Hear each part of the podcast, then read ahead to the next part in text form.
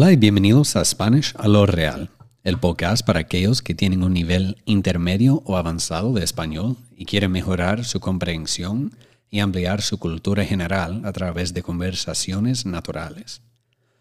Hoy vamos a hablar de algo de lo que seguramente ya has escuchado. ChatGPT, el sistema de inteligencia artificial que tiene al mundo entero hablando de él. Parece que cada 8 de 10 videos que se suben a YouTube hoy en día tienen algo que ver con la inteligencia artificial y lo increíble que es. Casi no puedo ingresar a mi cuenta de Instagram sin que me muestren algo sobre este sistema dentro de los primeros 10 segundos. Y lo entiendo porque es algo realmente interesante, es algo nuevo, muy impresionante. Pero hoy quiero hablar sobre mis experiencias personales con este programa y cómo te puede ayudar o mal informar. Nadie puede discutir que es algo increíble y que tiene la potencia de ayudarnos con muchas cosas, dándonos consejos y contestando nuestras preguntas. Pero ya hay mucho contenido que te vende esa idea, así que hoy vamos a hablar un poco del otro lado de la moneda de ChatGPT. Tras oír constantemente acerca de esto, finalmente hice una cuenta y le hice unas preguntas y me sorprendió bastante la calidad de las respuestas que me daba y cómo podía elaborar más en algo si yo no entendía muy bien la respuesta que me había dado. Me tenía convencido hasta que intenté usarlo de verdad. Pensé que sería interesante darle una prueba, así que le di una tarea que uno de mis profesores me había dado hace unos meses, que consistía en escribir un ensayo sobre un caso judicial para ver cómo compararía con el ensayo que yo había escrito. Y ChatGPT escribió ese ensayo, pero no me dejó impresionado. Sonó muy robótico, para nada como un humano, y usó un vocabulario ridículo, así que le pedí que hablara más como un humano y con un vocabulario más coloquial. Pero lo que salió esa vez tampoco me dejó muy impresionado. Intenté como cinco veces decirle lo que podía hacer para mejorar, pero cada vez salió peor, hasta que por fin me di por vencido.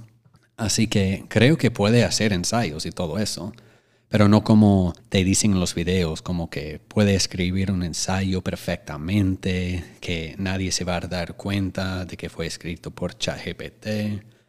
Eso es una mentira.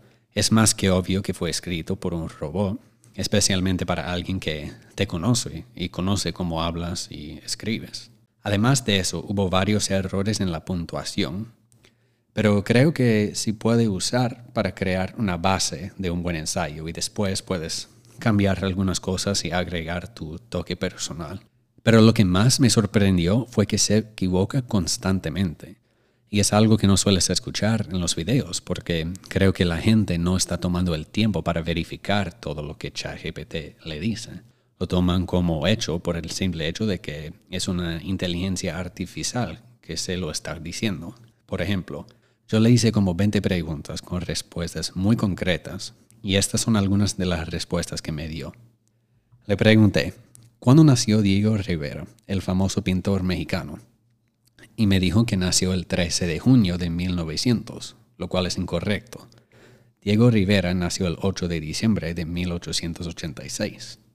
También le pregunté cuándo fue la primera Copa Mundial de Fútbol y me dijo que sucedió en Uruguay el 14 de junio de 1928, cuando en realidad ocurrió entre el 13 y el 30 de julio de 1930.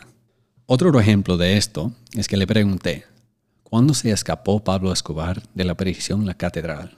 Y me dijo, el 22 de junio de 1992, Escobar escapó de la prisión de alta seguridad La Catedral. Pero una búsqueda rápida en Google desmintió eso le respondí preguntando, ¿estás seguro de eso? Y me contestó, mis disculpas por la confusión. Tienes razón. Pablo Escobar se escapó de la prisión de alta seguridad, la catedral, el 22 de julio, no en el mes de junio. Lamento la información incorrecta proporcionada anteriormente. Gracias por señalarlo. Y esto me hizo pensar, ¿de dónde está sacando toda esa información que está dando a la gente? Quizás yo le pregunto si hay pruebas de que la Tierra es plana y me dice que sí, que las hay, porque en algún sitio en el web eso es lo que dice, aunque ese sitio se llame 100 cosas en las que solo los locos creen. Y por eso creo, en lo personal, que al menos por ahora es mejor ir a Google para obtener información, o al menos verificar la información que te da ChatGPT, porque quizás requiere más tiempo, pero al menos puedes ver de dónde es esa información y puedes decidir si ese sitio es confiable o no. No quiero decir que esto no pueda cambiar en el futuro, porque sí creo que puede. Y no solo eso, creo que lo hará. Creo que este sitio es muy impresionante y tiene mucho que ofrecer, pero todavía es muy nuevo y necesita mejorar. Quería grabar este episodio para mostrarles que hay dos lados de cada moneda y es importante no sacrificar la calidad de un ensayo o tu credibilidad para ahorrar un poco de tiempo. La inteligencia artificial es algo muy interesante y creo que es una buena herramienta y que deberíamos usarla así como una herramienta para ayudarnos y no como algo para hacer todo el trabajo para nosotros. Además tengo otra reflexión sobre este tema y es qué efecto va a tener la inteligencia artificial en el mercado laboral en el futuro. Creo que por el momento, por todas las razones que acabo de mencionar, nuestros trabajos están seguros. Yo creo que la IA falta ese aspecto humano.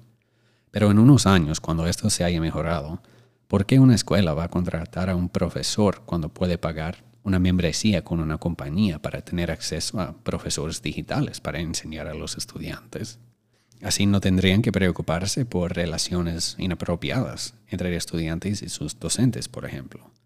Tampoco tendrían que preocuparse por la posibilidad de que un profesor diga algo que pueda causar controversia. ¿Por qué un supermercado va a contratar personas cuando pueden poner un dispositivo con un programa de IA cada dos o tres pasillos que puede responder a cualquier pregunta sobre cualquier producto? ¿Por qué una agencia de finanzas va a contratar a un hedge fundista cuando la inteligencia artificial va a poder retener mil veces la información sobre compañías y la bolsa de valores que una persona? Y no tienen que pagar a un empleado. Este tema es algo que va a ser muy interesante ver cómo se desarrolla durante los próximos años. Estas son las preguntas que me hago cuando pienso en la inteligencia artificial. La tecnología nunca se desevoluciona y creo que esto solo es el comienzo de un futuro que no podemos imaginar. Y esto es todo que tengo para el día de hoy. Gracias por escuchar el episodio y por pasar este tiempo conmigo. Espero que te haya gustado y si has aprendido algo o si tienes alguna opinión, me encantaría saberlo. Únete a la comunidad en Instagram, arroba. Y por cierto, si no lo sabes, arroba es el at symbol.